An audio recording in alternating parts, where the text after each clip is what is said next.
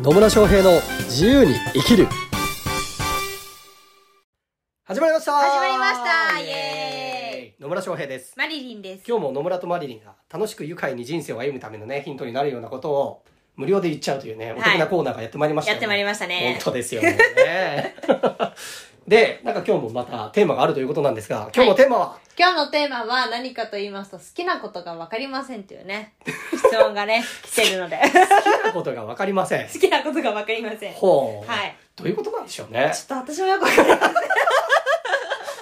きなことが分かりませんって何なんですかね？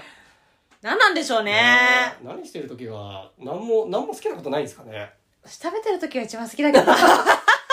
ねえそう考えるときっとね好きなことなんかあると思いますけどね、うん。なんかこういう食事してる時が好きだなとかね、うん。なんか友達といる時が好きだなとかね、うん。なんかゲームやってる時がかもしれないしこの漫画読んでる時が幸せだなみたいなのとかね。思うこともあると思うんですけど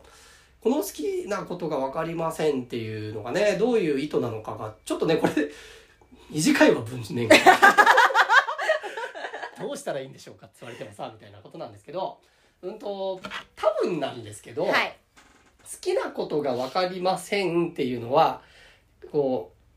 このポッドキャストとかでもそうなんですけど、うん。やりたいこととかで起業しましょうねっていうのをお伝えしてるじゃないですか、うんうんでもそういうこうやりたいことだったりとか好きなことが見つからないんですよねみたいな ことじゃないかなと思うんですけど。いや、そうだと思います。そうですよね。ただに好きなことが分かりませんみたいな。ことじゃなくて。うん。起業する上でなんか好きなことをビジネスにしたらいいって言われるけどその好きなことが分かりませんっていう体でうん。話していいですか、はい。ね。まあまあねそう結構ねありありがちなんですよね。やりたいことがやっぱ明確に分かんないんですとかっていう方結構いらっしゃいます、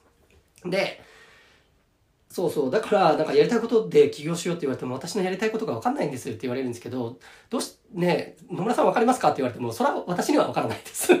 そんな好きなこととかねやりたいことなんて本人次第だから。いや、そうなんですよね。人のことは誰もわからないからね。っていうところがあるんだけど、はい。ほんとねこういう質問が出てくる人ってあの、うん。なんていうのか本当に好きなこととかやりたいことがないわけではなくて、うんそれがビジネスにつながってないだけのケースの方が多いかなと思います、うん。本当はこういうことやりたいんだけど例えば今の自分にはできないとかねとかねだからだからやらあのそれはビジネスとしていやこれで起業するっていうのはないなっていうふうに勝手に自分でこう取捨選択しちゃってて、うん。本当はできるかもしれない可能性のものを、うん、できないと決めつけちゃってるっていう可能性もありますと。はい。であとこうやりたいことがすごい大大き大きすぎてど,、うんどどっから手つけていいのかなよくわかりませんみたいな場合もね あったりするわけですよ。うん。例えばねあの世界平和です みたいな。でかいわ世界はみたいなね 世界平和をに貢献したいんですでもじゃあうん自分がそれで好きなことで世界平和になることは分かりませんみたいなっていうふうになったりもするかなって思うんですけど、はい。まあそれの場合もねじゃあ例えばそのすごくこう大きな範囲、まあ、抽象度の高いようなうんやりたいことがあるとするじゃないですか、まあ、うん世界平和でもいいし、うん。ね、あのっていうのがあった時にそこをよりこう具体的に分けていくっていうことをすると良かったりするんですよね。うん。じゃあ世界平和っていうの大きいものを分解していくとどういうことをすればその世界平和につながっていくのかなとかね、ね。まあ、自分のやりたいことで大きなやりたいことの中で、うん。一部、まあ、要素分解していてどこからだったら自分はやり始められるのかなっていうふうに考えていくとあ意外とこれやってたらワクワクすることじゃんっていうのが見つかったりするんですよね。はい。なのでそう漠然と考えてるとなんかなんかなんとなくこっちの方向性なんだけど具体的に好きなこととかやりたいことって言われて分かりませんってなるんだけど、うん。それってなんか本当モヤモヤしてるだけなのでこうで漠然とした大きなやりたいっていう抽象度の高いところにいるだけなのでそこを要素分解して具体的なところに落としていくとあ意外とこれ楽しいかもねみたいなうん。のが見えてきたりもします。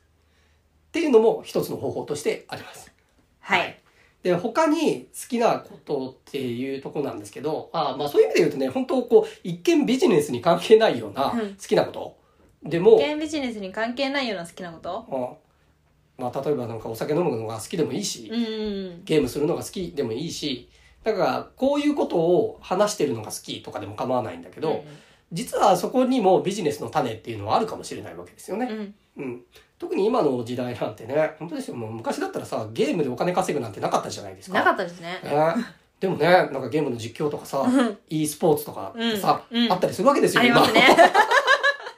ていうのがあったりするので、うんその好きなことをビジネスにつなげるっていう発想を持ったとしたならば、一見なんかね、全然ビジネスと関係ないようなことも、つなげていくことはできるかもしれないです。うんね。それがまあ絶対できるとはわかんないですけど、そそれもあり得るんですよね。そうですねうん。って考えると私は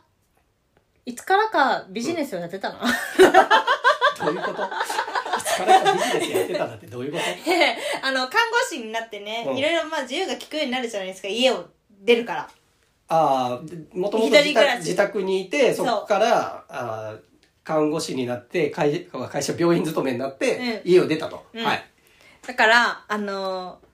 さ自分の好きなことがもっとできるようになる幅が広がるじゃないですか、はい。で私あの人の前で歌うのが好きだったから。人の前でっていうか歌うのが好きだったから。ね。そう。だからライブをやったりとかしてたんですよ。ライブを。はいまあそのねそれでお金をもらったりとかしてたから、へー。あだいぶ前からやってたなって。振り返って。確かにね。まあ、うんライブやって、ね、その入場料とか参加費もらうのも立派なビジネスですからね。なんだ、もっと若い頃からやってたんじゃない？やってました。やってました気づいたら。そうそう。だからそう、そういう発想でいくと、だから自分の趣味の会とかを開いて、ね、そういうコミュニティ作っちゃうとか、うん。まあ、コミュニティっていう、ま、ほど大層なことじゃなくてもイベント開いちゃうとかね、うんうん。なんかについて語り合う会やりましょう、みんな5000円ですっていうのから、まあね、その会費徴収してっていうところから始めたっていいかもしれないし、そう、そういう意味で言うと、本当にこう自分が日常何気にこうやってて、あ、楽しい、まあなんかすごい好き、一番好きなこととかっていうのを、ではなかったとしても、ちょっとワクワクするなとか、あこれやってる時なんか時間を忘れて没頭できるなとかっていうものは何なのかって見てみると、何かしらあると思うんですよね。はい。で、それを、じゃあビジネスにどうやってつなげていけばいいのかなっていう発想でいくと、意外な道が見えてきたりもします。うんうんで、あと大事なのはね、やっぱりやってみるってことですね。そうですね、うんやってみないと何もわかんないんでそう、ねやってみないとわかんないんですよ。うんで、食う、食わず嫌いみたいなのあるじゃないですか。うんね。で、やってみると実は楽しかったりとか、うんワクワクしたりとか、自分に、あ、こんな、なんか才能あったの？みたいなことがあったりするわけですよ。うんうんでこれね、ちょうど、あの、3月に私ハワイ行ったじゃないですか。はいはい 行きましたねハワイハワイ行ったじゃないですか。うんで、そこで、まあ、ハワイの文化学んでたんですけど、オプションの講座で、うんあの、フラ、フラダンス、フラを習う、う時間帯もあったんですけど、うんで、最初私、フラ興味なかったんです。うん全然。よくわかんねえなと思ってたんですけど、まあせっかく行くから、行くし、そこで教えてる先生っていうのがすごい、あの、フフラの業界ではすごい方らしいので、まあすごい方なんですけど、うんうん。なんでまあせっかくだったら一流から習えるんだったらっていうのでやってみたら、まあ楽しいみたいな。で、まあ楽しいだけじゃなくて、あの、その先生から直接褒められるっていうね、うん。あのもう何何十人、7、80人いる中で、あの、翔平、グッドみたいな感じで言われるっていうね。すごい。俺天才なのかな。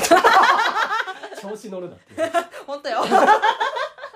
そうっていうような形で本当ね最初はあんまり興味ないなと思ってたんだけど、まあ、やってみるとこう意外と楽しいなだったりとかあ意外と自分に向いてるなっていうものもあったりするんですよね。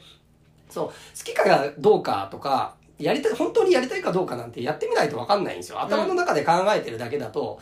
それって本当にそうなのかどうかっていうのは分からないのでこうなんかちょっとでもね興味があるとかあるいはこう人とのつながりの中でなんか新しいきっかけがあるんだとしたならばそれをちょっと試してみるっていうこともおすすめですね。うんうん、なので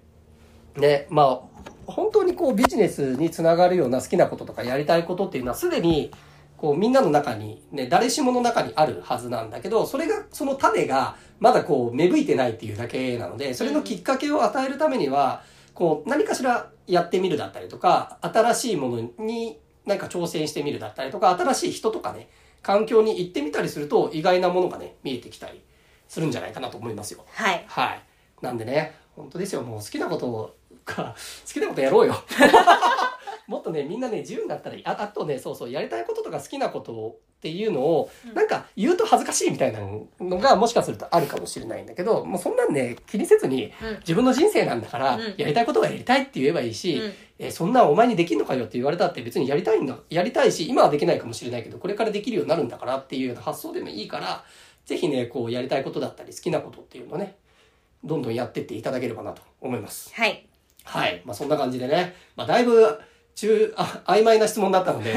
ですけど、まあビジネスにつなげるっていう観点で言うと、まあそういうところになるので、まあぜひね、自分がこうやりたいことっていうのは何なのか、で、具体的にじゃあどういうところから始められるのかとか、まあそれもちょっとまだピンとこないっていう人は新しいことに、ちょっと何か試してみて、あ、これ自分好きだなとかやりたいなって思うことを見つけていく、そういう環境に身を置くっていうことも大事だということになります。はいはい。ありがとうございますとい。うことです。はい。というわけで今日もね、最後までお聞きいただきありがとうございますあり。がとうございます。疑問とかね、質問、コメントなどありましたら、詳細のところからね、問い合わせフォームに入れていただければなというふうに思います。はいはい。それではまた次回お会いしましょう。さよならさよなら